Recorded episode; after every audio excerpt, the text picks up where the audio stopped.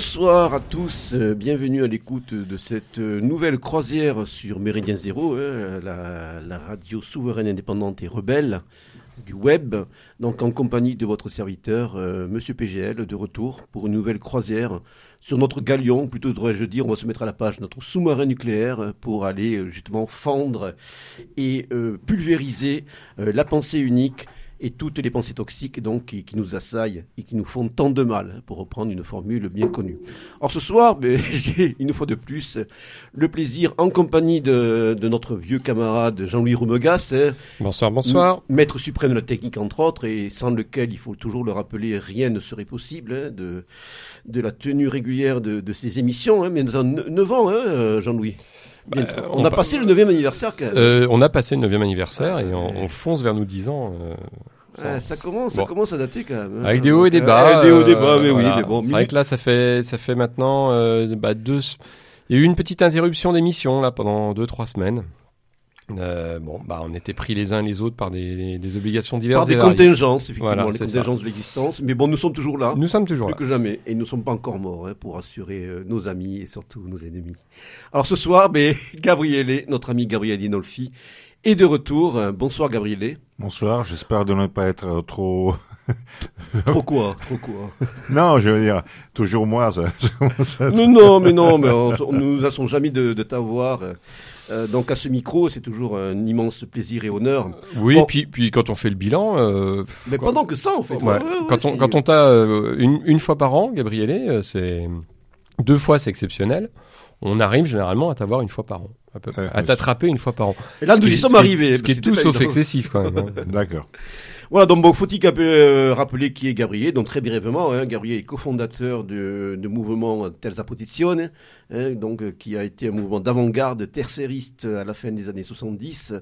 Euh, S'en étant suivi une vingtaine d'années de cavale, notamment en Italie, où ça lui a permis de, en Italie, excusez-moi, en, France. Et au Royaume-Uni, où ça lui a permis de lier, de nouer pas mal d'amitiés et surtout de, de jeter aussi un regard euh, pertinent et critique sur le, euh, la mouvance, on va dire, nationaliste, identitaire en général de l'époque. Donc rentré en Italie début des années 2000, euh, ancien rédacteur en chef de, de la revue Orient, un des organisateurs aussi des fameuses universités d'été, donc dans une période que l'on peut euh, considérer comme la préhistoire de la Casapande, donc juste avant 2003.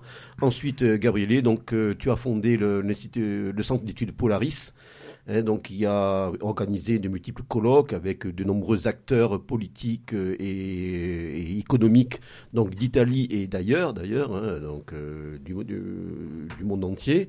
Tu, tu sortais également une revue du même nom. Et depuis quelques années, tu as lancé aussi donc un réseau européen, intitulé les Lansquenets, qui se décline sous de, de multiples aspects et qui d'ailleurs va tenir, je crois, euh, fin juillet, ses troisième ou quatrième, Quatrième. rencontre, quatrième rencontre européenne. Tu peux nous en dire plus euh, dès, dès maintenant? De maintenant, oui. Alors, euh, bon, c'est un travail que, qui est fait sur, dans plusieurs euh, euh, directions. euh, direction de la formation, direction de l'analyse, direction de la, de, la camaraderie, direction de la euh, attitude euh, politique, direction de la... donc, donc, enfin bon, ça nous a permis de, de, de mettre en place un réseau assez important dans plusieurs pays. Et, et donc, une fois par an, on se voit euh, tous, enfin tous, on se voit mm, venant de tous les pays. Et c'est trois journées où on, euh, on fait à la fois la fête et, et on travaille ensemble. Voilà, donc c'est ce- cela, cela se tiendra du 25 au 26 juillet près d'Aix-en-Provence. Donc des journées intitulées L'été de l'Europe, les enfants du soleil. hein, donc Mhm. euh, bien nommé. euh, Donc je crois avec euh, des participants venus de toute l'Europe, hein, de, de l'Italie à la Pologne, en passant par la Grèce, je crois, puis d'autres pays. L'Espagne. la France, évidemment, la Belgique. Puis bon, euh, on attend peut-être, bon, on, a euh, on attend des confirmations de Hollande, d'Autriche, de Croatie. Voilà, donc pour, pour ceux qui seraient intéressés, voudraient réserver euh, à quelle adresse Alors, euh, peut-être qu'il vaut, la meilleure chose qu'ils peuvent faire, c'est d'écrire au courriel de l'association. C'est assoc, A-S-S-O-C, point, euh, artemis, arrobase, gmail.com. Voilà, un numéro de téléphone peut-être, non Je, Euh, je l'ai pas par cœur. je, mais- le, je l'ai, moi, si Ok, vous. Donc c'est le 0039. Euh, donc... euh, Ah, ça, c'est le mien de, oui. Ah je- ben, je vois, moi, Ok, je vois ouais. 0039 33 91 26 22 93, voilà. Tout à fait. Répète-le alors. Donc je répète 0039 33 91 26 22 93. Voilà, donc après, bon, ils en tout cas, ils verront voilà, pour les modalités et pour euh, les tarifs donc, euh, bon, compétitifs qui sont, euh, proposés pour, cet événement, donc ce ces quatrième rencontre européenne donc, en Provence aujourd'hui. Alors aujourd'hui, bah, tu es plus spécifiquement parmi nous pour nous pour justement bon, parler de ton dernier né, ton dernier petit ouvrage ben, qui rejoint vraiment l'actualité euh, la plus immédiate, en tout cas de celle de ces dernières semaines, avec euh, les élections européennes dont on a beaucoup parlé. Donc tu as sorti il y a quelques mois, hein, c'était en mars je crois, ou en avril. Euh, oui, fin février. Fin février c'est ça, ouais, fin février. Donc un petit ouvrage intitulé Matteo Salvini ou l'itinéraire d'un parcours politique météorique. Voilà, Matteo Salvini, c'est vrai qu'aujourd'hui c'est un peu une carte de visite de l'Italie, hein, pour le meilleur et pour le pire, en tout cas pour le pire pour la presse du système, pour la presse mainstream. Et donc tu as, ben, tu as justement rédigé une, une étude critique euh, sur justement le cas Salvini avec euh, de multiples rappels historiques et surtout bon montrer un petit peu ben, essayer de, de voir ben, quelle est peut-être l'identité de, de, ce personnage, qui est vraiment ce, ce personnage, au-delà bon, euh, d'une communication bien huilée, et puis aussi qu'est-ce qu'il y a derrière ce personnage avec justement cette improbable coalition avec le mouvement 5 étoiles, hein, donc qui aujourd'hui est au pouvoir en Italie. Alors, euh, est-ce que tu, pourrais revenir un petit peu justement sur euh, ben, le, coup de théâtre qui a présidé justement euh, à ces élections donc italiennes de 2018 et cette mise en place de cette coalition. Donc, avant que nous revenions un petit peu sur des rappels historiques. Hein, le coup de théâtre, c'était le suivant. il y avait, comment dire, on peut dire qu'il y avait trois, qu'il y avait trois sujets politiques qui, qui, qui, qui, étaient en concurrence l'un contre euh, l'un les autres, dans les autres. D'un côté, il y avait la, hum, la coalition de droite, qui, euh, de, laquelle faisait partie la Lega, faisait partie Fratelli d'Italia, euh, qui est un parti qui vient, si vous voulez, du MSI pour, pour faire... Oui, l'Alliance nationale, quoi. Oui, enfin, oui, bon. Des anciennes Alliances nationales, Et, et, et, le parti de Berlusconi. D'accord, Forza Italia. puis il y avait 5 étoiles qui couraient tout seul, et puis il y avait la gauche, enfin la gauche, centre-gauche qui courait tout seul. Personne n'a pris la majorité absolue, la majorité nécessaire pour, pour, pour gouverner.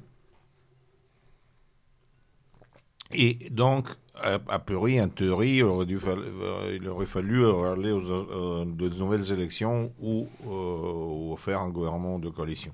donc là, nous parlons des élections du 4 mars 2018. Hein, pour Donc, alors, là, par un coup de théâtre, si l'on veut, Salvini a quitté la, majorité de la droite et s'est mis d'accord avec les 5 étoiles pour faire un gouvernement ensemble. Oui.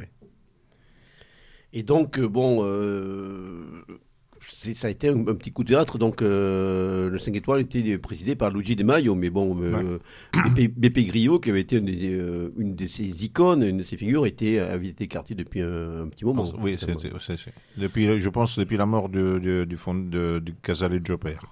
Alors, on a parlé donc, c'est vrai, de cette coalition populiste improbable. Alors, dans ton ouvrage, justement, Gabriel, tu rappelles que ben, ce type de coalition, justement, qui populiste, euh, un petit peu surprenante n'était pas une nouveauté en Italie. Et qu'il y avait déjà eu des, des, précédents historiques, et notamment une période que peut-être les plus anciens d'entre nous, euh, dont les, plus anciens d'entre nous se souviennent, ben, beaucoup moins les, plus jeunes, et pour cause, notamment le, premier exemple qu'on peut prendre dans au cours de l'année 1994. Donc, ouais. peut resituer un petit peu le contexte historique. 1994, hein. euh, à surprise, alors que tout le monde s'y attendait, finalement, l'entrée triomphale euh, au gouvernement de l'ancien Parti communiste italien, c'était c'était Silvio Berlusconi qui venait de descendre euh, dans, dans l'arène depuis quelques mois, qui a pris la majorité, qui allait gouverner avec la Lega et la avec un premier, euh, un premier exemple de, de, de mouvement populiste italien. Et ce populisme italien a duré avec des hauts débats hein, entre le gouvernement et l'opposition une vingtaine d'années. Alors, ce qui pourrait être intéressant aussi de préciser pour nos auditeurs, c'est qu'on est dans une sorte de contexte dégagiste déjà, on va la lettre. C'est-à-dire qu'on est dans le dans l'après-opération euh, main propre, donc euh, qui avait vu bon une des affaires de corruption quand même assez colossales et surtout avec un dégagisme vis-à-vis des anciens partis euh, qui avaient constitué le système politique italien depuis l'après-guerre, notamment la fameuse démocratie chrétienne. Hein, le Parti communiste italien, puis aussi les- le Parti socialiste hein, de, de Clash, etc. Donc ça aussi, c'était c'est intéressant de voir qu'on était dans un contexte dégagiste. Ouais. Hein, bon, pour reprendre ce, ce- ce terme aujourd'hui, donc, bon, le, le- le terme qu'on a appliqué au contexte français de, de ces dernières années. Bon. Alors, qu'est-ce que tu peux nous dire de, de, de plus justement sur mais Tu as cité donc les trois membres de cette coalition. Donc, euh, le nouveau venu, c'est Silvio Berlusconi, donc nouveau venu en politique, avec son, son mouvement Forza Italia, mais surtout la Lega, donc Lega Nord à l'époque, Oui. et le- ben, l'alliance, ce qui était devenu l'alliance nationale, quoi, avec euh, Mhm. Non, c'est devenu après. Oui, c'est devenu, oui, c'est après, mais bon, oui, d'accord. Donc, est-ce que tu peux le- euh, revenir rapidement sur ces, ces trois formations pour nos éditeurs? Oui, ben, Qu'est-ce qui les caractérisait? Qu'est-ce qu'on pouvait Euh, en dire? Euh, bon, alors, euh, positionnement? Ce qui caractérisait For- Forza Italia, c'était la logique d'avoir un chef euh, que tout le monde adorait, donc dans une, dans une logique euh, populiste libérale. Enfin, parce que ce qui était aujourd'hui Salvini. Euh, l'Alliance nationale, c'était rassemblait les anciens du MSI et de la droite de la démocratie chrétienne à niveau plutôt euh, reste d'appareil euh, d'appareil de parti donc euh, avec une logique quand même beaucoup plus déconnectée du réel que les autres. Et la Lega, c'était la, la grande coalition d'alliances ethnologiques et fiscales du Nord. Et donc ensemble, ils ont sont trouvés à faire à- un petit peu le gouvernement, un petit peu l'opposition. Et entre-temps, le populisme a, gagné euh, dans une logique anti-berlusconienne euh, qui a pris place aussi à gauche. Donc avant que 5 étoiles ne naissent, il y a eu des phénomènes euh, comme le phénomène de Di Pietro, le phénomène de la Rete dans lequel euh, il y a la- la- euh, lequel était l'actuel maire de, de, de Palerme, Orlando, et le, le Popolo Viola. Enfin, donc il y, a eu, il y a eu plusieurs populismes qui se sont déclenchés en Italie et que finalement sont ceux qui ont précédé le populisme actuel euh, qui, qui en héritent une grande partie.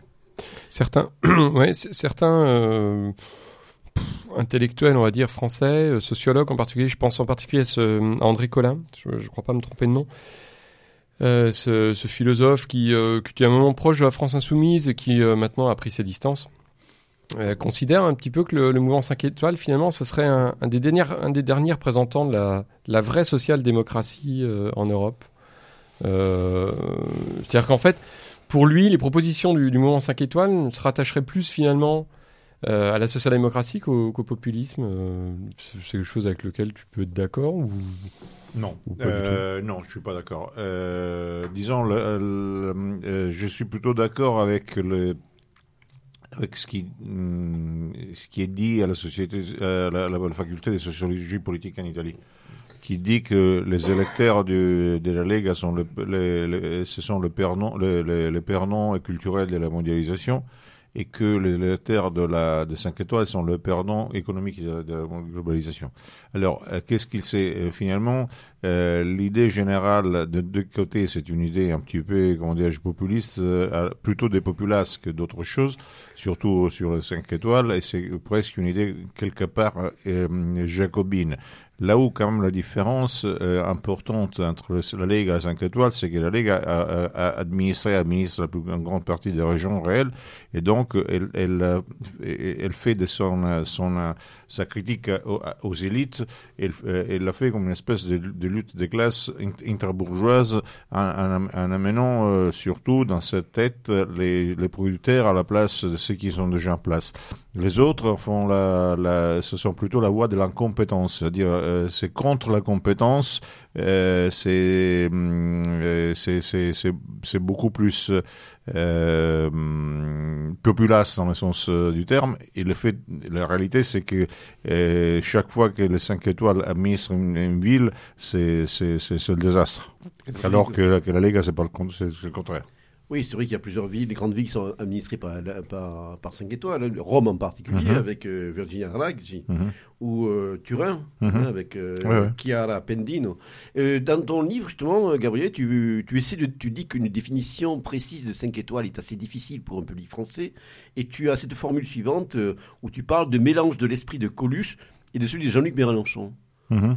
ainsi que son fonctionnement qui que tu décris assez particulier, hein, avec bon recours à Internet, hein, mhm. à, des votes directs, et tu parles justement d'une sorte de, de centralisme démocratique euh, léniniste 2.0 en quelque sorte. Est-ce que tu pourrais revenir un petit peu là-dessus? Ben, Alors, euh, il y a un côté très composite, euh, assez déconcertant dans ce monde. Alors, il y a quand même un côté presque, euh, comment dire, il y a un côté psychotique euh, et un peu sectaire, hein, même si c'est de masse, avec euh, un, une espèce de Big Brother qui est fait par, par l'ensemble de voix de gens qui participent à une, plateforme et qui votent et ce qu'ils veulent. En fait, personne ne, sait, ne connaît pas les résultats du vote. Euh, le résultat du vote est connu que simplement par les gens qui, qui gèrent la, plateforme. Donc euh, après, tu sais que ta, ta, ta, position a pris le 10% ou 12%, mais tu n'as aucune personne de la, de vérifier.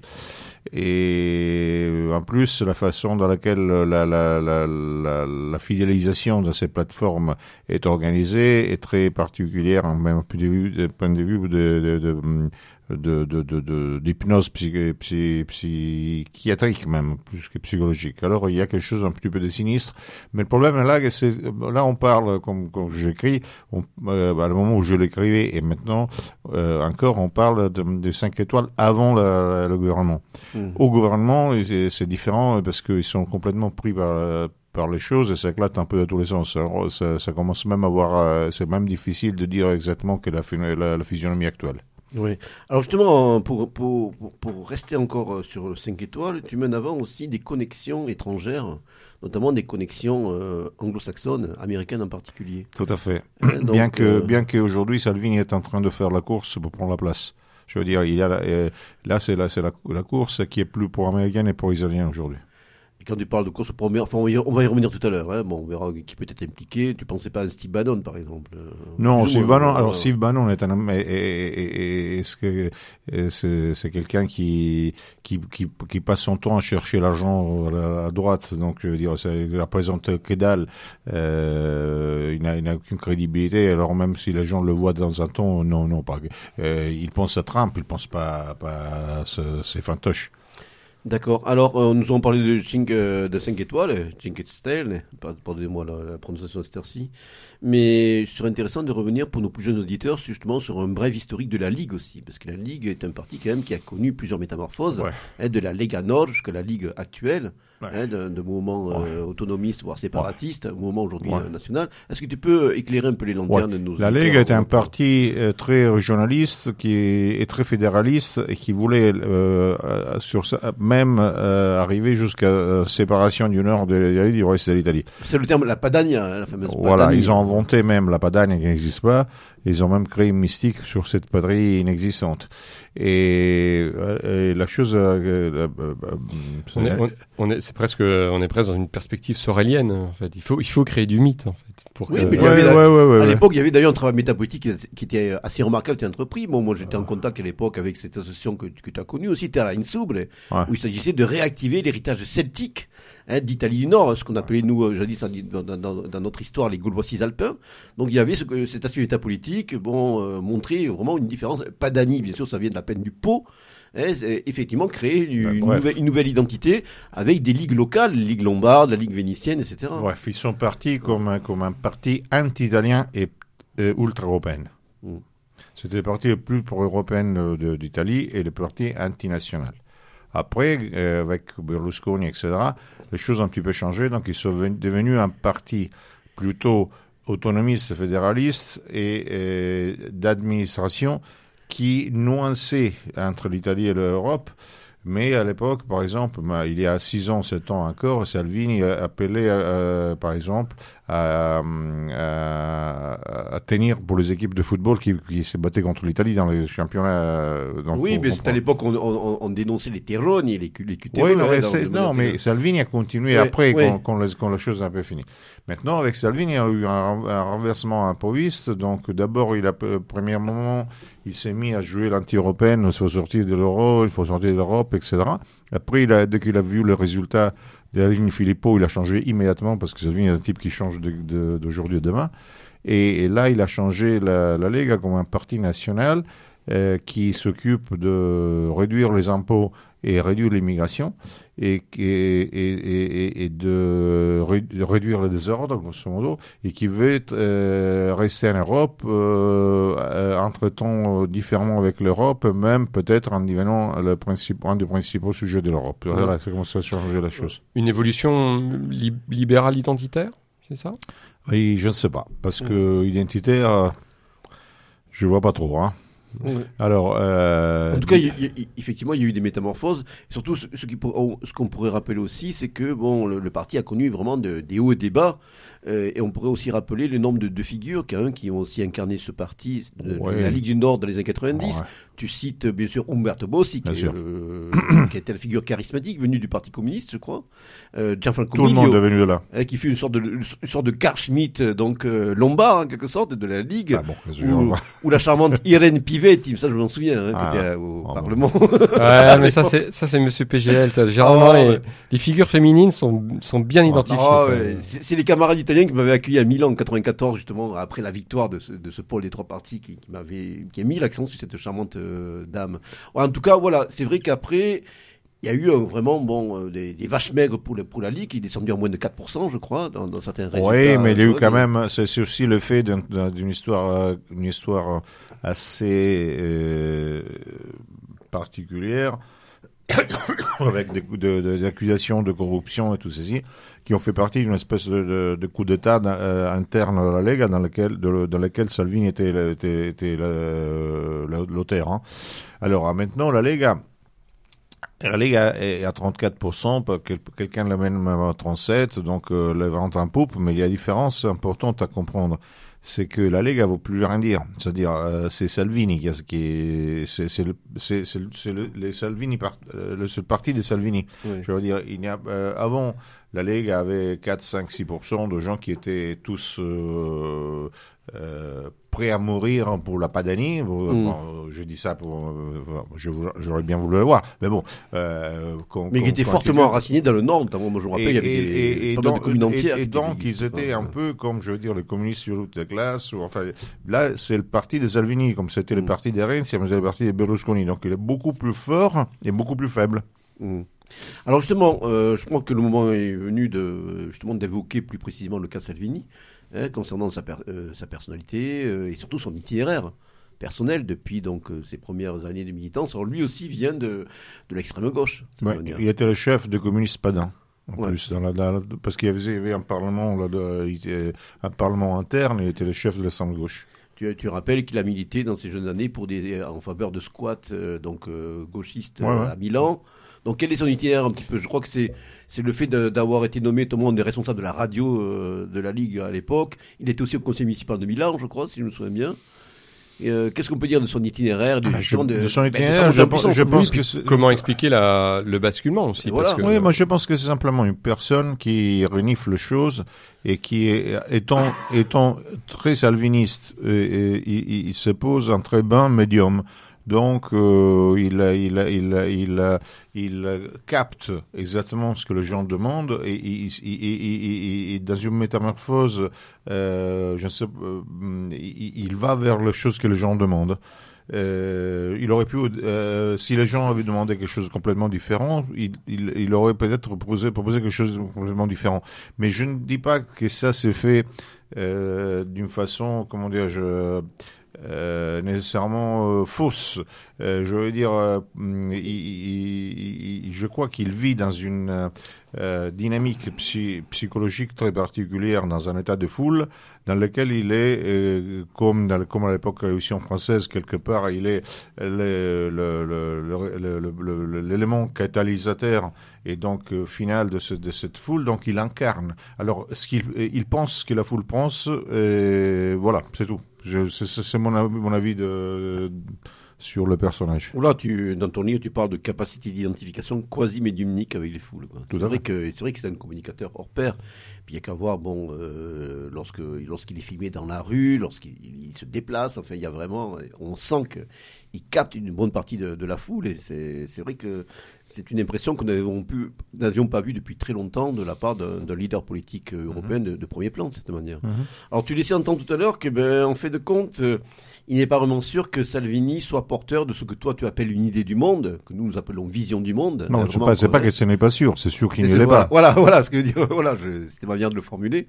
Donc euh, comment un petit peu essayer de cerner justement, bon, ben, le, vernis, en tout cas, bon, d'idée, en tout cas, euh, bon, le, ou le pragmatisme de Salvini, concernant justement, bon, pour ce, euh, ce qu'il apparaît, pour ce quoi il apparaît, euh, bon, relativement notamment aux questions liées à l'immigration de oui, mais il y a des choses. là, il faut faire le point des choses. Alors, d'un côté, côté, il y a les mérites.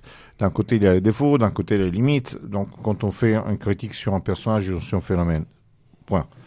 Deuxième élément, il y a la façon de, de vivre les, les, les, visions politiques ou les effets politiques ou les personnages comme les supporters de football, c'est-à-dire je suis tout à fait contre, je suis tout à fait pour. Troisièmement, il y a la façon de, d'agir de, euh, en relation euh, aux phénomènes qui se vérifient, euh, qui se mettent en place selon une optique constructive. Alors, euh, ça dépend justement de quel côté on, regarde la chose. Moi, je regarde surtout du premier et du troisième. Euh, le fait d'être pour ou contre Salvini, euh, ça, ça ne sert absolument à rien. Donc, euh, plus intéressant de savoir euh, tout d'abord quelles sont ses limites, quels sont ses défauts, où les choses vont, et, surtout, euh, une fois qu'on a vu ceci, de comprendre ce que peut être utile, utile à faire et comment se peut se, poser sur les choses. Alors, commençons par la dernière, donc l'attitude la, positive. L'attitude positive, est, alors qu'est-ce qu'il y a de positif dans toute cette histoire? La positif dans toute cette histoire, il y a que nous avons un moment psychologique de foule dans lequel le politiquement correct est mis en discussion. Et en mettant en discussion le politiquement correct, euh, il y a une crise, si, l'on veut, euh, assez, assez importante euh, de ce qui sont les, qui est la crédibilité de hum, curé de la, de, de la, de politiquement correct. Et donc, ça ouvre de grandes possibilités d'un côté pour un travail que, entre guillemets, on peut appeler grande chaîne. Deuxièmement, euh, puisque euh, il y a la, déroute au moins apparente de, ce qui est, l'appareil, ce qui est la gauche, etc.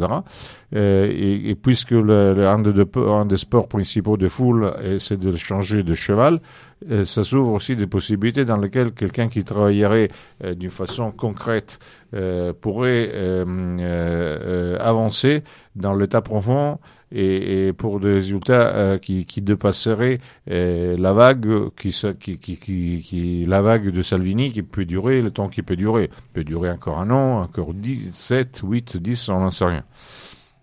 Alors ça, c'est la première chose. Donc voir qu'est-ce qu'il y a de positif à, à, à, saisir et comment on peut le faire.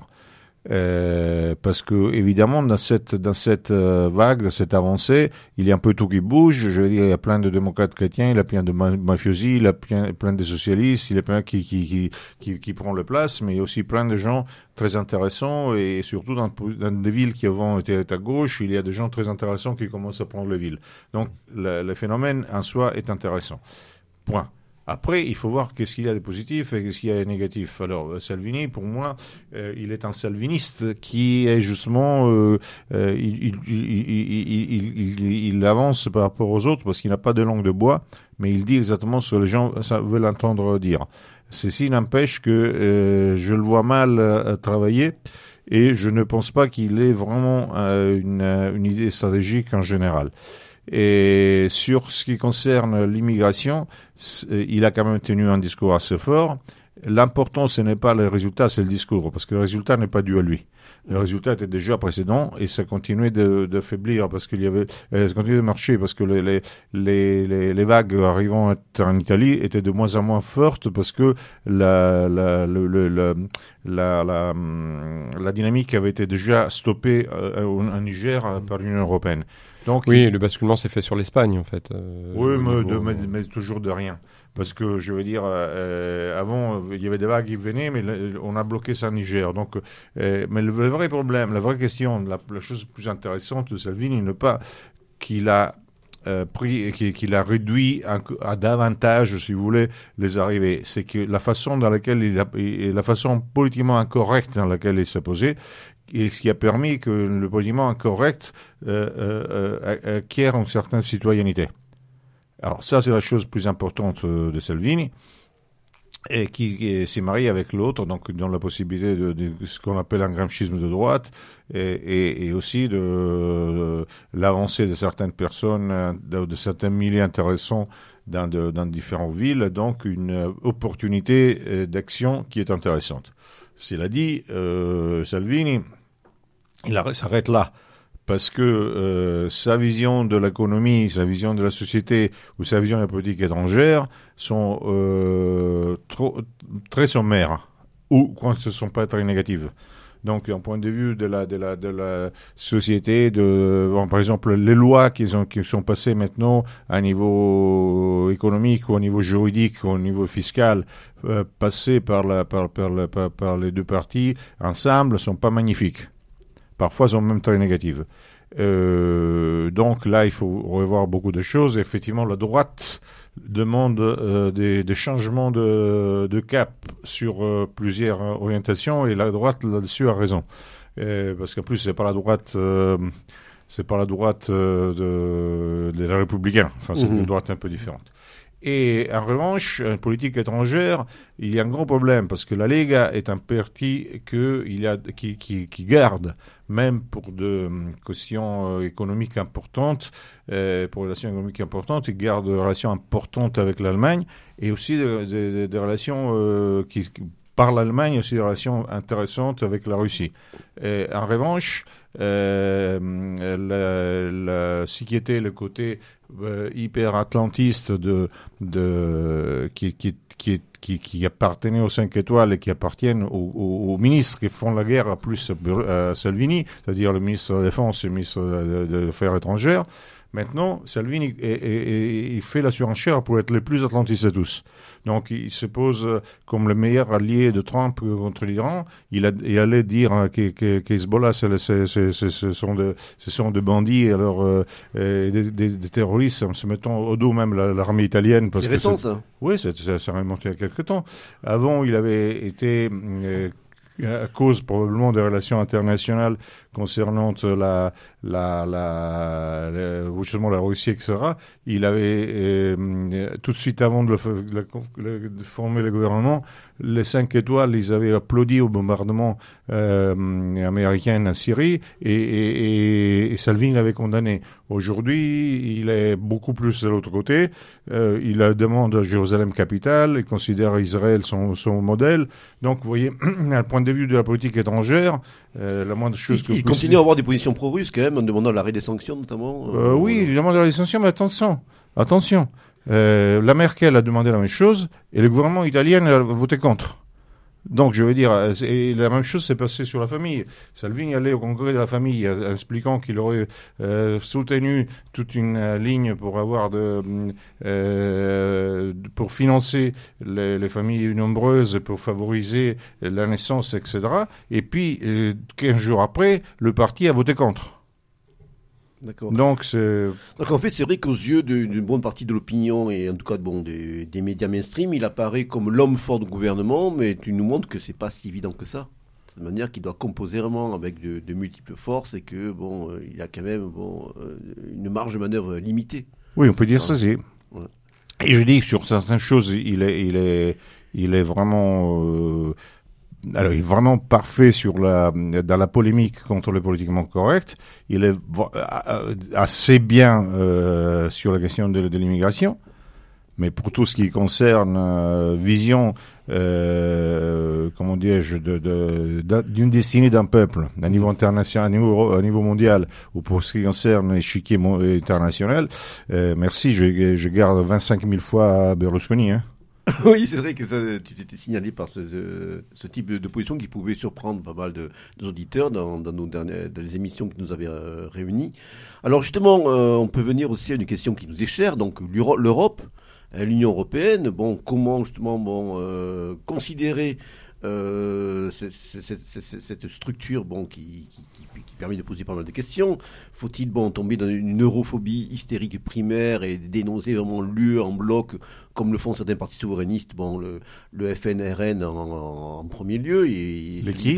Le FNRN, enfin, le, le- le Rassemblement National. euh, Ah, voilà, en, Bon, il a- il a- Ouais, il a- comme tu le dis, euh, dit tu, dis, tu dis, voilà, tu dis FNRN, du coup, on est- c'est quoi Oui, ouais, bon, la FN, le RN, enfin, on sait plus comment dire. Bon, Bon, on il, a, rester il- sur il- les il a, il a un petit peu arrêté. Hein. Voilà, ouais. Et puis, euh, bon, aujourd'hui, euh, ce qui fait partie, je crois, d'une certaine position, bon, ben, de, d'essayer de changer les choses de l'intérieur à travers de, euh, l'instauration de nouveaux équilibres internes de par donc les, les, pays euh, constitutifs.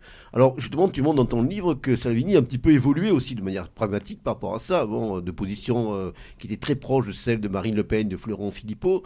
À l'époque, concernant l'e- l'euro lui en particulier, il a, il a évolué vers le- on va dire, une sorte d'alter-Europe, hein, d'alter-européisme. Oui, hein, oui. donc, euh, est-ce que tu peux développer un petit peu C'est ce qu'il dit sur l'Europe.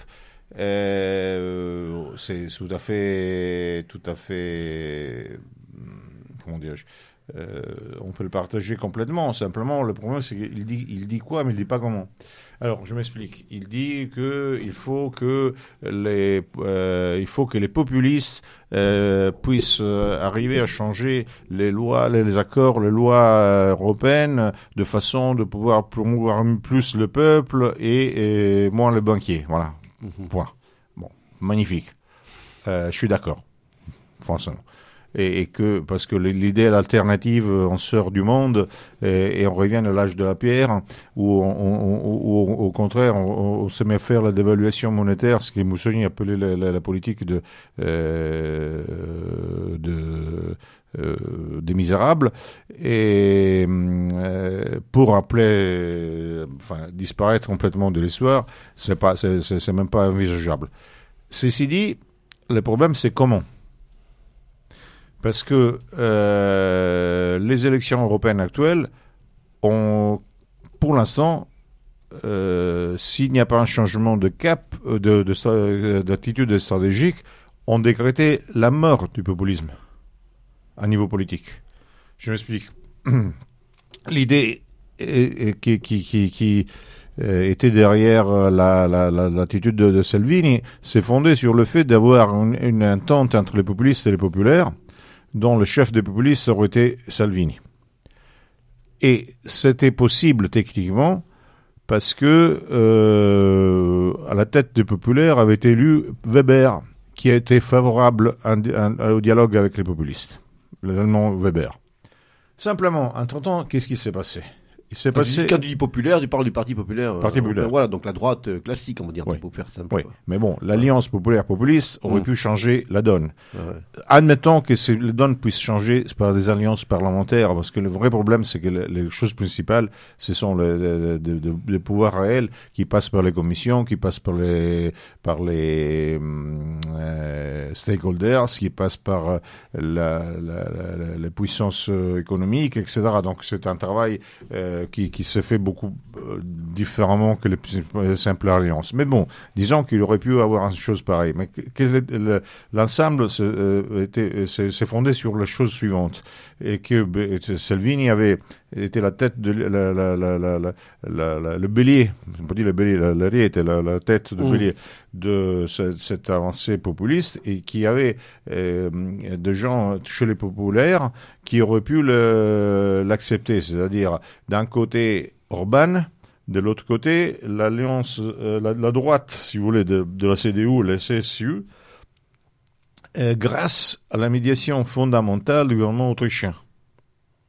Donc c'était une vision, euh, le, point fondamental de cette alliance était euh, fondé sur la, sur, la Qu'est-ce qui s'est passé? Bon, tout d'abord, les populistes ont pris en raclée. Oui, donc là, on parle. Voilà, on parle Oui, on peut en élections, régler, parce que c'est vrai qu'ils ont augmenté le nombre de, de députés, c'est vrai qu'ils ont augmenté le nombre de pays, mais par rapport à ce qu'on s'attendait, ils ont pris en raclée. Euh, je dis, il y a deux, trois pays dans lesquels les populistes sont avancés ou sont restés stables, mais il y a beaucoup de pays dans lesquels ils, sont, ils se sont écroulés. Mm. Donc, je veux dire, donc la, la vague, la vague n'a pas eu lieu. Mais c'est mal, la, la- la chose est la, est moins, la moins importante de toutes. La plus importante de toutes, c'est que le gouvernement, le, le FPO, ait été balayé par un scandale, qu'il ne fait plus partie, Voilà, de parti Du- libéral autrichien. enfin, qui ne fait la- plus la- partie du gouvernement autrichien, Mhm. et, dans, et, et en même temps, les Verts ont avancé en Allemagne en écrasant le, la SPD et ont rendu encore plus difficile la, le choix euh, d'ouverture chez les populistes de, de la part du, du SSU. Après, il y a toutes les questions euh, internes euh, qui concernent les, les, les, les, les situations entre un pays l'autre le, le- et, et avec les différents égoïsmes entre guillemets souverainistes. Donc, ça se trouve qu'en plus, euh, ceux qui auraient pu être populistes d'une certaine manière se trouvent éparpillés parce qu'il y a ceux qui font partie de la de, euh, de ce qu'on appelle que maintenant on appelle l'identité démocratie, dont la Lega est, est le principal parti. La- dans le groupe formé surtout et, par la, et, et, le- Marine Le Pen le deuxième, mais c'est un euh, bien qu'il y ait neuf partis, neuf pays, il y a huit partis qui, ne- qui ne représentent que l'opposition et une opposition qui n'a aucune chance d'aller au gouvernement. Donc il y a seul- un seul parti au gouvernement dans ceci. Ils n'ont plus vraiment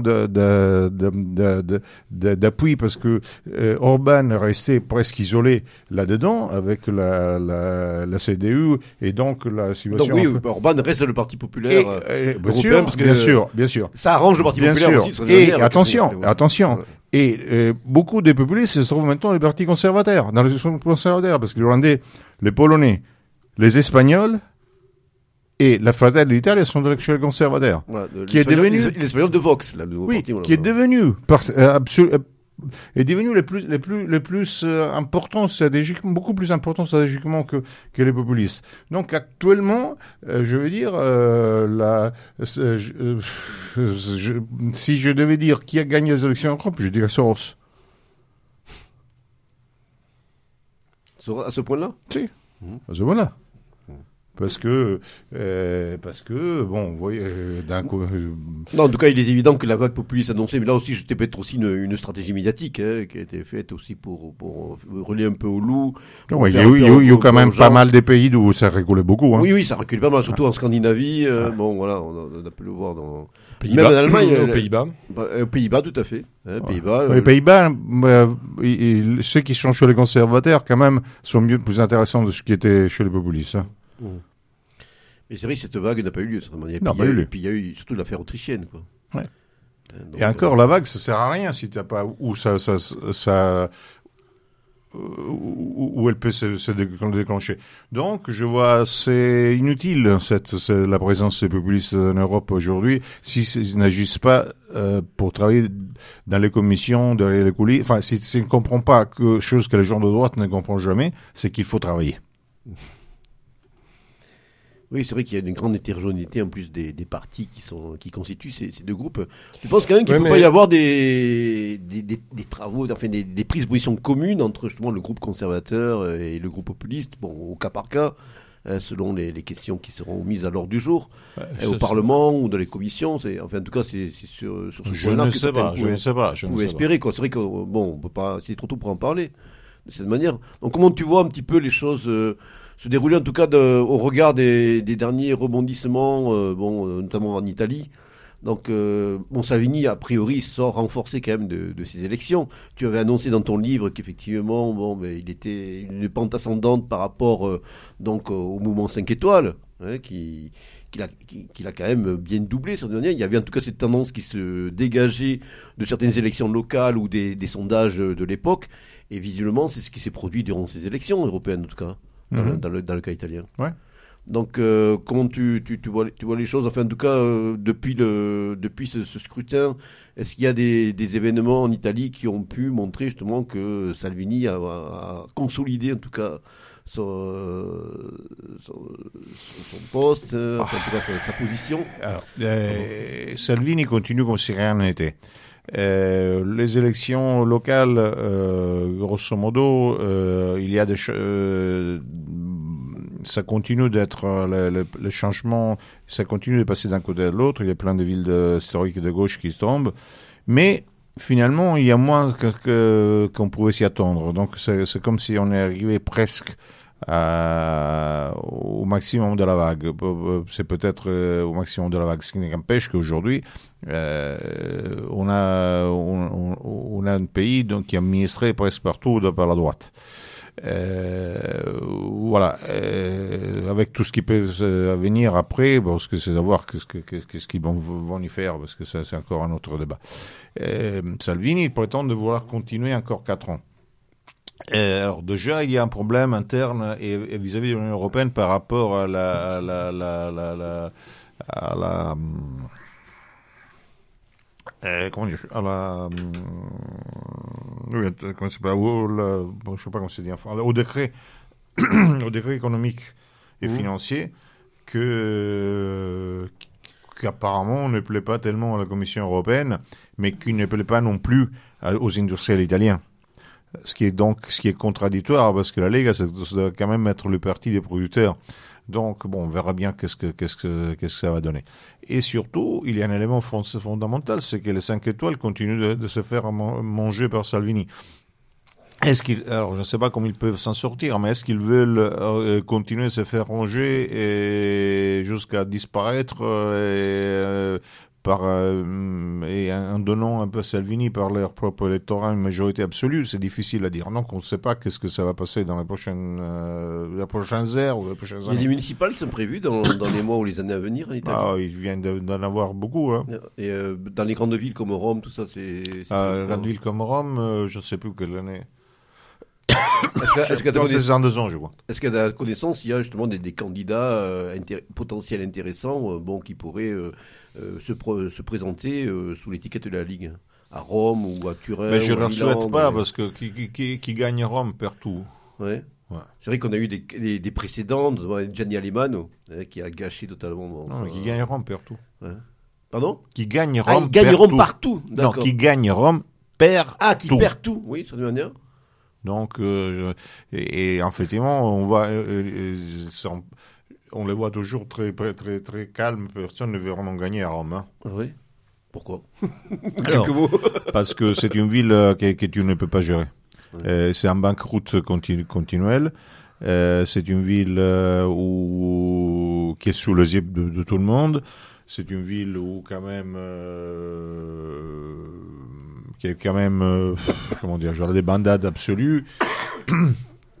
C'est vrai qu'elle a, elle a fait les titres de la presse internationale et pas pour le meilleur hein, ces, ces, ces, dernières non, années. Non, mais il faut, dire, il faut dire que depuis 2000 euh, qu'il y a eu l'argent pour les jubilés, euh, à partir de 2001 ou 2002, Rome c'est un chute libre et, et, et c'est déchire, c'est des libres.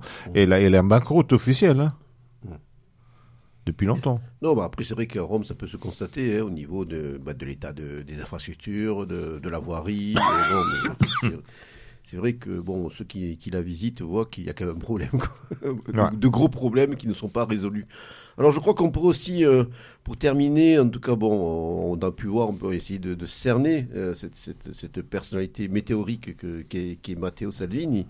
Il y a peut-être aussi un, un, sujet connexe qui peut intéresser beaucoup de nos auditeurs, c'est justement le, ben, la place de, de, de Casapande dans, dans, dans, ce panorama, notamment au regard bon, des dernières élections où je crois que leur score a été assez mauvais. Ouais. Et Adrien Tchanka, donc, dont nous allons reparler très vite là, bon, pour, pour la, la, réédition de, de son ouvrage, disait que cela, ce résultat doit les amener à reconsidérer leur stratégie à se remettre en cause. Qu'est-ce que tu pourrais dire? Beaucoup ont dit, beaucoup de commentateurs ont dit que, en fait de compte, euh, Salvini avait aspiré bon, des, des slogans, des mots d'ordre que la Casa Pande avait depuis quelques années euh, bon, mis en avant et qu'il se refait un peu phagocyté. Bah, je ne vois pas pourquoi. Non, parce que... je sais pas, moi j'ai pu ça... le lire à droite et à gauche. Non, non, hein, donc, non, enfin, plutôt non, à droite mais... d'ailleurs. Le, le, le, le, problème que les gens, les gens chez nous sont habitués à vivre tout seuls. Donc ils se parlent entre eux et ils pensent que ce qu'ils disent entre eux, c'est ce que le monde dit. Donc ils n'ont pas la, la, la, la, le sens du réel. Euh, je ne dis pas, je, je, veux dire, Salvini est une bête de scène et quelqu'un qui, qui, qui renifle les choses, donc il a peut-être piqué un ou deux trucs, même à la Casa Pound, comme il a piqué tout le monde. Mais il y a quand même une erreur de, de fond là-dedans. Je veux dire, la Casa Pound, on n'a jamais eu un électorat. Donc Salvini n'a pas pu lui prendre un électorat. Mmh. Oui, puis bon, ça c'est aussi la question de, c'est toujours le débat de savoir si des structures comme la Casa Pande ou à l'époque en France identitaire, bon, est-ce qu'il est pertinent pour eux de se métamorphoser, de se transformer en parti politique et de jouer justement le, le jeu des, des, élections? Ça aussi, c'est ah ben, moi, je, voilà, que... moi, je toujours dit que j'étais contraire, mais enfin, c'est leur choix. opposé, euh, opposé, tu veux dire, ouais, opposé. Oui, opposé. Ouais. Et, et, je pense aussi que de, ils ont même, pour, pour, moi, ils ont même trompé la, ils se sont même trompés des batailles, ils ont même trompé des slogans, ils se sont même trompés de, de, de tonnes, ton et donc euh, que euh, ont quand même euh, réussi dans une élection particulière, celle-ci où il n'y a aucune chance, ils ont réussi à perdre le double de voix qu'ils auraient pu perdre. Par, parce que par, par, les manières dans lesquelles ils se sont euh, imaginés situés, situés. Par exemple, l'idée foncière comme laquelle Salvini était un traître parce qu'il sortissait pas de l'euro. Et donc, les gens qui sont contraires à ceci vont... vont sont contre. Oui, euh, bon, c'était complètement hors de la plaque, côté de la plaque. Mmh. Donc, c'était évident que ça, ça, ça, ne pouvait qu'aller contre un mur. Mmh. D'accord. Euh, la place aussi dans, dans ces élections de Fratelli d'Italia, non c'est. Fratelli d'Italia, il faut dire euh, autre chose. Qu'est-ce euh, que vous pourriez dire? Qu'est-ce que vous pourriez dire? Fratelli d'Italia, là, chapeau. Euh, je ne sais pas ce qui s'est passé parce que jusqu'à il y a un an, c'était vraiment n'importe quoi.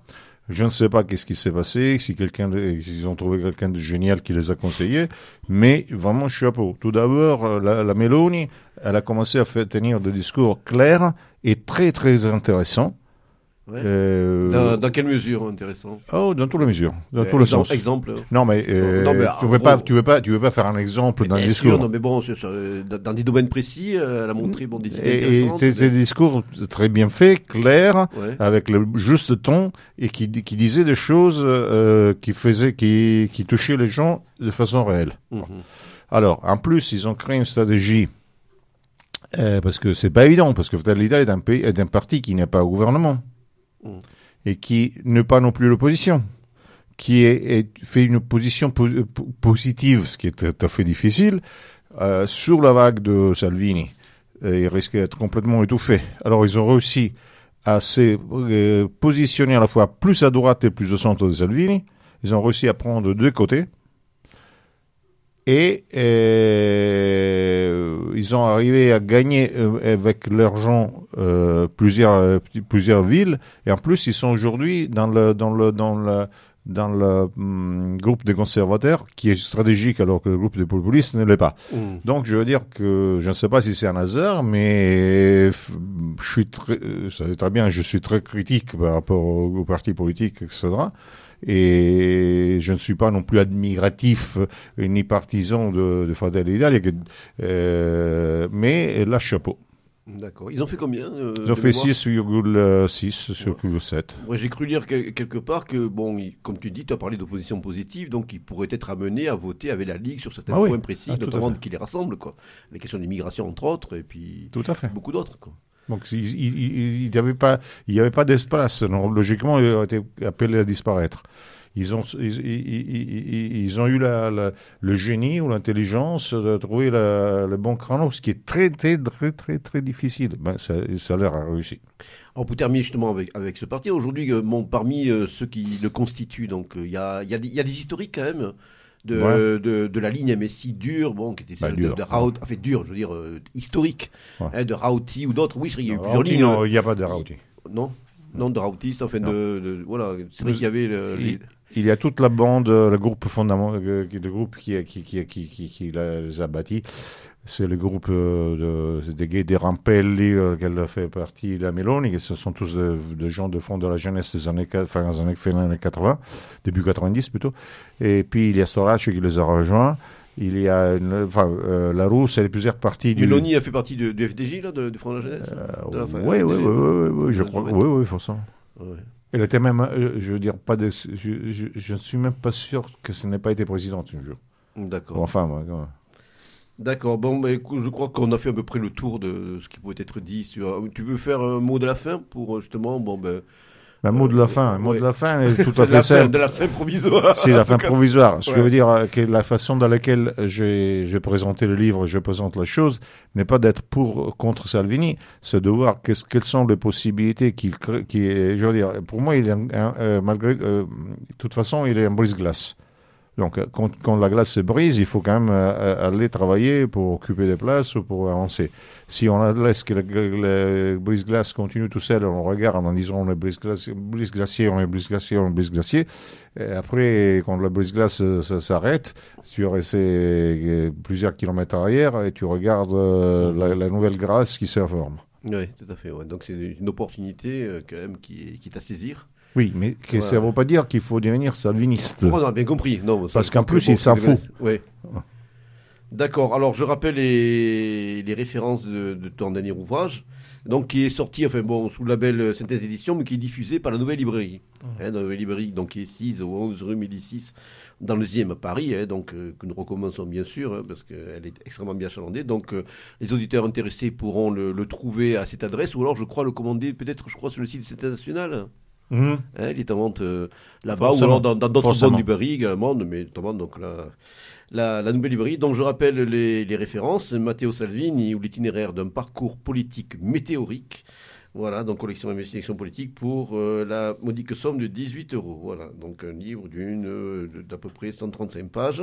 Alors, euh, justement, je, dé, je, débouche rapidement sur quelques chroniques de lecture récentes. Alors, bon, on fait un petit peu la liaison avec un ouvrage que tu avais préfacé et qui vient d'être réédité dans ce n'est autre que l'ouvrage un peu manifeste de la Casa Pound, donc qui a été rédigé par son responsable national à la culture, Adriano Cianca.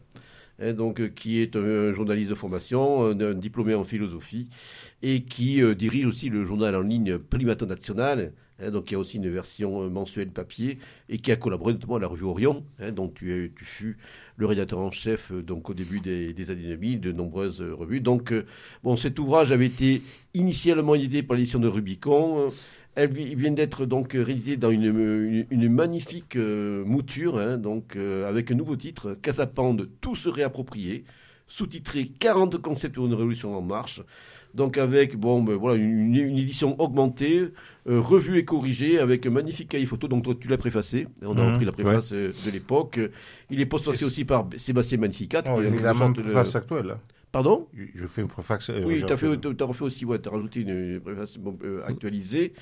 Euh, donc, c'est un ouvrage remarquable. C'est un ouvrage remarquable avec, plusieurs entrées qui essayent de définir bon, l'esprit Casapan, mais avec de forces références philosophiques, historiques. doctrinales. Donc bon, souvent moi je, quand même j'en profite pour, pour le signaler. Donc aux éditions Némésis, c'est vraiment une très très belle édition avec couverture à rabat.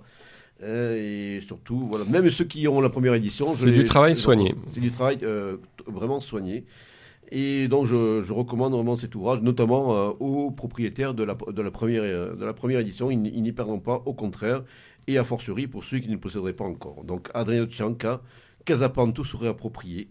40 concepts de révolution en marche dans la collection Europe aux éditions Nemesis, en plus avec un gros effort tarifaire, 22 hein, par rapport bon, euh, voilà, à l'ouvrage tel qu'il est présenté, c'est vraiment, euh, je n'aurais pas donné, mais presque. Alors je voulais signaler au passage donc, un autre ouvrage d'Ernest Shanka qui attend, à mon sens, une, une traduction. C'est L'identité sacrée, donc, qui est sorti. Donc, sorti? euh, mais qui est sorti en Italie. Oui, non. non, non, non, je veux dire, il, attend, il attend. nous souhaiterions euh, vivement bon, qu'un éditeur se lance pour euh, traduire cet ouvrage qui n'est pas vraiment nécessaire, donc, euh, qui a été publié par la Testa di chez Aga donc en quelle année? En 2016. Voilà, donc l'identité sacrée aussi d'André Chanka, donc avis aux bonnes volontés qui veulent se lancer dans le courageux travail d'édition. C'est vrai que de nos jours, ce n'est pas évident. Alors je continue avec une figure qui, est, qui reste encore relativement méconnue dans nos milieux, même si le nom évoque donc un ouvrage qu'il a rendu célèbre, c'est la figure du comte Arthur de Gobineau.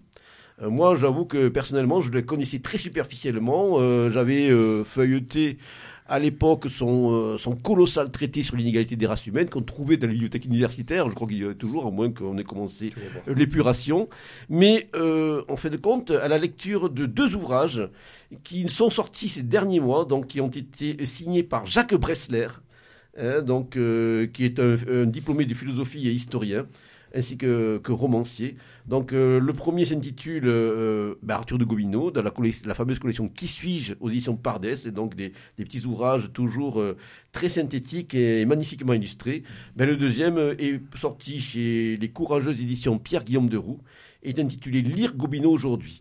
Voilà, donc là on s'aperçoit que, ben, que, Gobineau était beaucoup plus que l'auteur de, de, ce livre qui a surtout en fin de compte eu un impact en Allemagne, hein, donc, dans, dans, la deuxième moitié du Xe siècle, après la guerre franco-prussienne. Bon, comme quoi nul n'est toujours prophète en son pays. Et Gobineau est beaucoup plus que, que, cette image qui lui colle à la peau comme une Nessus, hein, donc d'avoir été un doctrinaire des théories raciales. Euh, c'est un, un, passionné aussi de, l'ancienne Perse, c'est surtout baroudeur, un homme, un, homme, courageux, un homme qui a eu vraiment un, destin euh, euh, extraordinaire, hein, une, une, existence hors du commun. Et je dis, bon, aussi un grand amoureux de l'Allemagne, et surtout bon, quelqu'un qui préfigure un petit peu euh, ben, une sensibilité, euh, on va dire, révolutionnaire conservatrice avant la lettre. Donc euh, moi, c'était une découverte, vraiment. C'était une découverte et je, voudrais inciter ben, les, nos auditeurs les, les, plus motivés et surtout les, les plus curieux à se lancer à la, découverte de, de, cette figure donc euh, française, européenne même dirons-nous, hein, parce que bon, son ouverture à l'Allemagne et au reste de l'Europe en fait un bon Européen, selon les, bons mots de, de Frédéric Nietzsche. Donc euh, deux ouvrages de Jacques Bressler, Arthur de Gobineau qui suis aux Pardès pour la modique somme de 12 euros et Lire Gobineau aujourd'hui aux éditions Pierre-Guillaume de Roux, voilà aussi pour la somme de 23 euros. Alors je continue sur ma lancée avec euh, euh, ben, le signalement de ce qui se fait, bon, notamment dans le, la sphère anglo-saxonne et nord-américaine en particulier. Hein. c'est vrai que depuis quelques années, nous avons essayé de, de considérer que bon, même des, des choses, des, des, écrits qui nous venaient des États-Unis n'est pas forcément bon, on relève pas surtout de, ben, de choses un petit peu bon ubuesques ou bon qui relèvent ce qu'on certains appellent les lunatic fringes. Donc euh, là, j'ai euh, reçu et lu euh, récemment donc un, ouvrage qui est diffusé par l'édition Courage d'édition Acribeia. Donc, est un recueil de témoignages collectés par Jared Taylor, hein, qui préside au dessiné de l'American Renaissance. Bon, une figure donc de, de l'alt-right américaine, bon, qu'on pourrait aussi critiquer, certaines prises de position, mais qui a le mérite en tout cas bon, de, diffuser des, écrits intéressants. Et donc là, il s'agit d'un ouvrage d'un collectif intitulé Des Blancs face au chaos racial, et qui montre en fin de compte bon, ben, le véritable visage aujourd'hui d'une société américaine qui n'est plus un melting pot, et qui est bien au-delà bon, de, l'image que veulent en donner les, médias dominants, ou alors même des fois la sphère médiatique hollywoodienne, hein, d'une cohabitation plus ou moins harmonieuse donc des races aux États-Unis. Donc là, on a des témoignages de gens du peuple de, différents milieux professionnels et sociaux, et c'est tout à fait euh, éclairant. Hein, concernant aujourd'hui bon, mais ce qui se profile, c'est-à-dire pour, pour faire simple, en tout cas, c'est ce qui ressort dans une, des dernières contributions, bah, une évolution pas la sud-africaine, hein, au, final, avec bon, aussi le renversement euh, des équilibres démographiques, et concernant notamment bon, le, poids de, croissant des minorités euh, aux États-Unis. Je, dois enfin, euh, je voudrais enfin souligner le, le, gros travail qui a été effectué par l'édition Arctos. Hein, qui sont, sont d'origine suédoise, mais qui ont aussi leur siège euh, au Royaume-Uni. Donc un gros effort de traduction qui, qui est fait bon, pour un public euh, anglophone, bon, de figures qui nous sont familières, hein, de Alain Benoît à Guillaume Fay, en passant par Dominique Vénère, par Pierre Krebs, par Julius Evola, des grands classiques. Hein, et surtout souvent euh, des ouvrages, bon, enfin des auteurs peu connus, et qui mériteraient bien sûr parfois de, des traductions en français. Alors le premier ouvrage, c'est un ouvrage bon, de comment dirais-je, d'un personnage tout à fait singulier et excentrique que Gabriel connaît, un Maltais d'origine britannique qui s'appelle Norman Lowell, donc est un peu une figure un peu à tout faire, hein, euh, qui est un ancien banquier, un expert en art martial, fondateur d'ailleurs d'un art martial particulier euh, maltais, euh, également un artiste et un homme politique, donc voilà, donc, très singulier. Donc il vient de voir euh, un ouvrage qu'il avait sorti initialement en 2007, euh, réédité, et qui s'intitule Le manifeste aristocratique pour l'Imperium Europa. Donc qui a été préfacé notamment par notre ami euh, croate Tomislav Sunic. Alors là, bon, c'est un ouvrage qui mélange à la fois, bon, une sorte de d'essai théorique, de manifeste, de de, euh, d'écrits scientifiques euh, basés sur la sociobiologie et autres, bon, qui rappellent à la fois, euh, on va dire, une sorte de mélange entre une part de Jules Evola, on mettait un, soupçon de Guillaume Fay et pas mal de Francis Parker Yockey. Ils obtenaient un petit peu ce, résultat. c'est, c'est tout à fait stimulant avec bon où les, meilleures choses bon côtoient les moins bonnes mais c'est C'est un ouvrage qui, mérite la, lecture parce que bon, il s'agit bien sûr d'une perspective globale qui est la nôtre, une perspective pan-européenne, une perspective euh, impériale, une perspective de troisième voie, hein, donc visant à dépasser bien sûr les antagonismes petits nationaux. Donc, et puis c'est avec une plume assez alerte et en tout cas, bon, libéré euh, des pesanteurs du politiquement correct de manière résolue. Voilà, donc pour ceux qui lisent l'anglais, il y a encore peut-être, j'espère, parmi nos auditeurs, donc euh, cet ouvrage ici édité par l'édition Arctos, donc de Norman Lowell, L-O-W-E-2-L, euh, Aristocratic Manifesto for Imperium Europa. Le deuxième, bon, euh, ben, son titre euh, est presque le résumé de l'ouvrage. Donc, il est, cité, il est signé par un certain Edward Dutton, qui est un universitaire indépendant, un écrivain qui, euh, d'ailleurs, enseigne dans le nord de la Finlande. Là, on est vraiment dans la. Un ouvrage qui s'intitule Les différences raciales dans l'ethnocentrisme. Voilà, donc Race Differences in Ethnocentrism. Donc, bon, ben, le, la matière en dit beaucoup. Hein. Qu'est-ce que les races Qu'est-ce que l'intelligence Qu'est-ce que l'ethnocentrisme ethnicide Donc, euh, un ouvrage bon, euh, assez, euh, assez didactique et bon, qui reprend un petit peu des, approches qui, sont qui encore cours de manière assez, assez fréquente donc dans, dans l'espace anglo-saxon, la génétique de l'ethnocentrisme, stress, démographie, diversité, voilà, donc industrialisation et le déclin de l'ethnocentrisme. Voilà, un ouvrage tout à fait intéressant donc toujours l'édition Arctos. Et j'en termine en, signalant que ben, Dominique Vénère euh, fait l'objet de traductions dans toute l'Europe. Hein. Euh, il n'y a pas si longtemps, je crois, en Grèce, chez nos camarades grecs. Et très récemment en Ukraine, hein, avec deux ouvrages qui ont été traduits ces derniers mois de manière assez curieuse,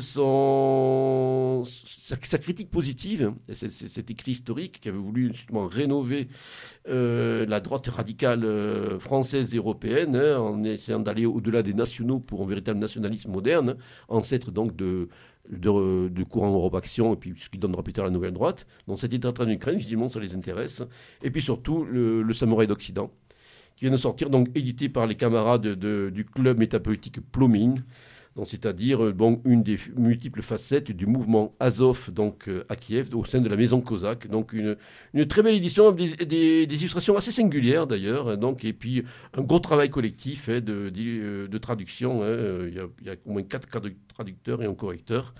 Donc voilà, ça c'est pour, le signaler, pour montrer que justement ben, la pensée notamment de, de Fenouil Vénère est toujours donc euh, d'actualité. Euh, dans toute euh, notre grande Europe et qu'elle continue donc à euh, féconder les cerveaux hardis, pour reprendre une formule empruntée à Anne Salomon, qui est chère donc à Dominique Vénère. Voilà, donc je crois que le moment de nous quitter est venu. Euh, Gabriel, de, éventuellement des projets dont tu pourrais parler à, à, nos éditeurs, des projets en tout cas bon, éditoriaux Projets éditoriaux, ou, éditoriaux ou des livres, là, ou des travaux en cours. Bon, Toujours des travaux dans le cadre de, de Polaris, non Oui, ben ça c'est sûr. Nous sommes en train de faire beaucoup de choses. Hein. Entre autres, un manifeste à plusieurs langues euh, pour le, venir, euh, un manifeste non seulement idéologique mais concret sur le sur le sur le sur le sur le futur de l'Europe. Mais bon, sinon, au niveau de livres, euh, actuellement, je n'ai pas un peut-être de nouveaux livres. Euh, je penserai demain. D'accord. des des ouvrages qui t'ont marqué, notamment des ouvrages francophones que, mais là, ces derniers temps, ces derniers mois, des, ouvrages que tu pourrais conseiller à nos auditeurs hein, pour, de mémoire. Hein des ouvrages récemment parus, non, qui, qui t'ont qui t'ont marqué, que tu as remarqué, non, rien qui, te vienne à l'esprit, comme ça. Non, je Le début blanc. Hein? Comme ça, rien qui te vienne sur le moment. Oui, bon, bah, c'est pas, c'est que j'ai réussi à repérer la réédition de Suzanne et le Taudis de Bardèche. Bah, ça, c'est incontournable.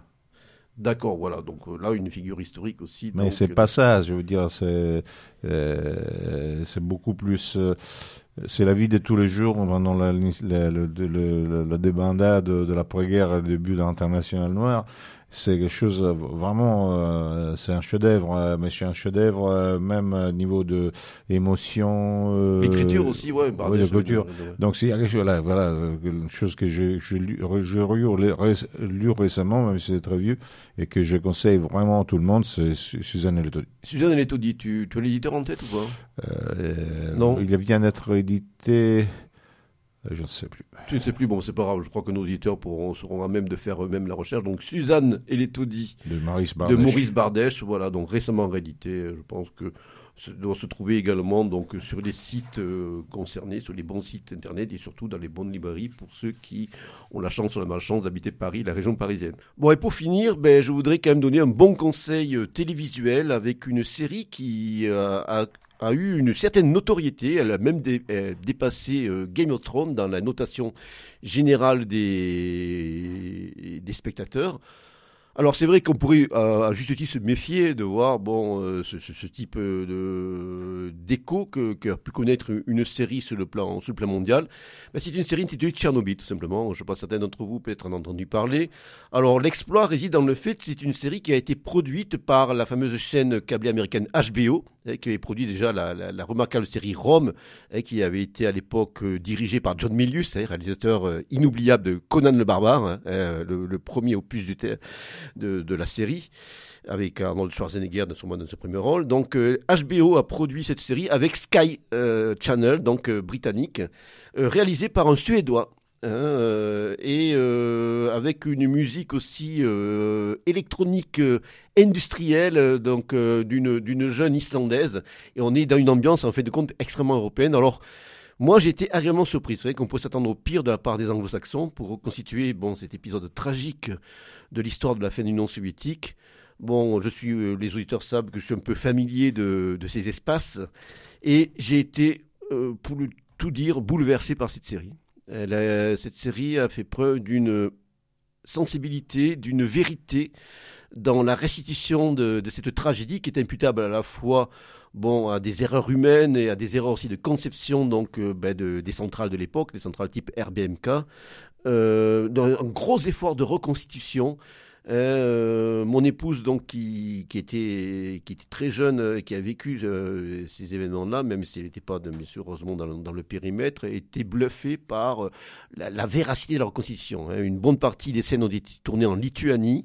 Euh, la salle de contrôle, par exemple, d'une ancienne centrale de type RBMK, hein, du même type que celle de Tchernobyl, d'autres scènes en Ukraine. Donc, il y a vraiment un gros effort à la fois de, de réalisme dans la reconstitution et surtout d'une atmosphère euh, particulière de l'époque. Alors c'est vrai que bon, certains ont, tout de suite euh, bon, euh, prétendu que cette série s'inscrivait dans une guerre bon, médiatique, bien sûr, qui est menée par, par, par, par les anglo-saxons contre bon, la Russie aujourd'hui. Il y a, il y a peut-être quelques arrière-pensées de ce type, mais globalement, euh, à part, bon, bien sûr, euh, quelques erreurs, euh, enfin, ou quelques, bon, euh, quelques, quelques éléments de dramatisation romancée qui ont été rajoutés. Bon, bien sûr, on est dans le cadre d'un programme télévisé. Mais globalement, d'après les, critiques, donc, euh, euh, qui, les, plus affûtés qui ont regardé ce programme, on est vraiment dans quelque chose d'extrêmement véridique. hein. On a notamment une chromatique qui rappelle euh, le- les films de Tarkovsky. hein. On pense à Stalker, par, par, par surtout une ambiance glaciale. Bon, moi, ces, derniers temps, je me réécoute la bande originale en disant le, Der le travailleur des Junger, c'est vraiment totalement approprié dans ce déchaînement de la technique. Donc, c'est une mini-série de 5 épisodes qui était passée sur la chaîne OSC en France, mais qu'on peut trouver facilement sur la grande toile. Et véritablement, vraiment, je la, conseille euh, vivement à tous nos auditeurs. Alors d'ailleurs, cette série qui a généré une réaction assez maladroite de la part donc euh, des- de certaines euh, sphères du pouvoir russe qui ont, bon, d'ailleurs, se sont indignés que ce soit des anglo-saxons qui, qui reprennent une partie de ce qu'ils considèrent euh, leur histoire. Bon, euh, à, cela, on leur a rétorqué qu'ils auraient pu le faire depuis longtemps, de cette manière. Et d'autre part, bon, une volonté de réaliser une contre-série où là, bon, dans, dans l'intrigue qui est annoncée, il serait question de la présence d'un agent de la CIA, donc sur les lieux de- du, drame, donc avec l'arrière-pensée que, bon, ben, cela serait une fois de plus imputable, donc, euh, bon, à l'ennemi extérieur. Donc euh, là aussi, une certaine maladresse dans, dans la réaction, euh, au lieu bon, d'admettre que, que ce, euh, ben, en de compte, ce qui admettre que même une, bonne partie du public russe a, été bluffé par, par, cette série, une partie bah, de- des spectateurs qui sont issus de, des, qui sont des ressortissants de, de pays de l'ancienne Union soviétique. Moi, c'est vraiment une série qui, qui m'a ému profondément. Je sais pas, euh, Jean-Louis. Oui, alors moi je l'ai pas vu, mais c'est vrai que le bon, j'ai entendu des critiques en particulier de, de spécialistes euh, du nucléaire, spécialistes français, qui disent que même sur ce plan-là, euh, sur le plan euh, technique, si vous voulez, sur sur la compréhension euh, de la façon dont fonctionne une, une centrale nucléaire. Euh, bah, c'est quand même globalement bien fait. Ah oui. Euh, Dans le dernier épisode notamment, bon, je ne veux, veux pas tout dévoiler, mais il y a vraiment une explication. Voilà, vraiment. Moi, même Et- moi, j'ai compris alors que. Ouais. vraiment. Et puis, et puis, euh, c'est vrai que la, la réaction euh, du pouvoir russe est, est très maladroite. C'est une, c'est une, une tentative d'enfumage. Alors, c'est pas comme si c'est, on n'était pas à ce moment-là dans un système euh, euh, soviétique à bout de souffle. Euh, Il y, a, euh, il y a la mer d'Aral, euh, il y a les multiples catastrophes euh, dans, le, dans le domaine astronomique euh, euh, sur sur les bases de lancement euh, soviétiques. Enfin bon, la, la nocivité de ce système n'est plus à, à démontrer. Mais le, euh, le problème aujourd'hui, bon, euh, tu le sais comme moi, Jean-Louis, c'est qu'il y a bon une crispation, un Bien sûr. raidissement maladroit donc euh, et contre-productif du pouvoir russe, qui fait que toute forme de critique sur bon euh, une, période de leur histoire dont ils considèrent les héritiers, bon, est vue comme une agression, est vue comme un complot. Et donc ça, euh, bon, on voit qu'aujourd'hui le soft power russe a encore de gros progrès à faire. Mais en tout cas, cette série elle mérite d'exister. Et vraiment, c'est euh, à la fois, bon, il y a un élément de dramatisation, bien sûr, on est dans un programme euh, télévisé, euh, mais bon, ça reflète quand même grandement ce qui a pu se produire, et surtout avec des, voilà, des scènes inoubliables, hein, des scènes qui vous marquent vraiment profondément, euh, et surtout, ce qui est aussi à signaler, moi, été bluffé par l'interprétation, par certains rôles, notamment l'ac- l'acteur Stellan Skarsgård, eh, qui incarne un, un apparatchik euh, ukrainien, hein, Ch- Tchadbin, hein, on a donc donc, euh, qui, incarne le, euh, le soviétique Legasov. On est vraiment. Il y a une vérité aussi dans l'interprétation qui m'a bluffé. Voilà, je je me suis pas attendu. On le voir en version française. Bon, euh, la version originale malheureusement est en anglais. Vaut mieux encore le voir en, VF. On a aussi des dialogues en, euh, russe hein, qui, sont. Donc vraiment un programme que je je recommande euh, au plus haut point, voilà, à la fois pour bon l'aspect historique, hein, qui est, euh, cette tragédie qui est traitée et qui ben, nous interpelle tous de cette manière et qui, comme d'ailleurs le, générique de fin est vraiment très très d'ailleurs poignant, hein, on le verra avec une une prière, euh, une prière euh, chantée hein, par le chœur d'ailleurs de Lviv, chœur ukrainienne de Lviv. Et puis bon, les, d'ailleurs, on voit au moment euh, Mikhail Gorbatchev qui est interviewé et qui rappelle que ben, cet événement a été déterminant euh, dans la chute finale de l'Union soviétique d'un système euh, qui malheureusement a pu être euh, fondé entre autres sur le mensonge caractérisé. Mais par contre, la série rend aussi hommage aux capacités de d'héroïsme et de sacrifice du peuple euh, du peuple soviétique. Ça aussi, ça transparaît. C'est pour ça d'ailleurs que bon, à ce niveau-là, bon, la, la réaction bon, de certaines sphères du pouvoir russe sont totalement bon, déplacées. Quoi. Donc, il aurait dû prendre en compte cet aspect, en tout cas qui ne caricature pas en tout cas bon euh, l'héroïsme certain dont on fait preuve ces soldats, parce que c'est véritablement un front qui a été constitué avec tous ces, liquidateurs qui aujourd'hui portent les stigmates pour beaucoup d'entre eux de, de ce qu'ils ont subi, euh, de ces radiations, de ce mal euh, sournois euh, qui, les, qui a consumés à petit feu et qui- et qu'ils ont dû affronter avec euh, stoïcisme, avec héroïsme. Voilà, bon, je pense que le moment de nous quitter est venu.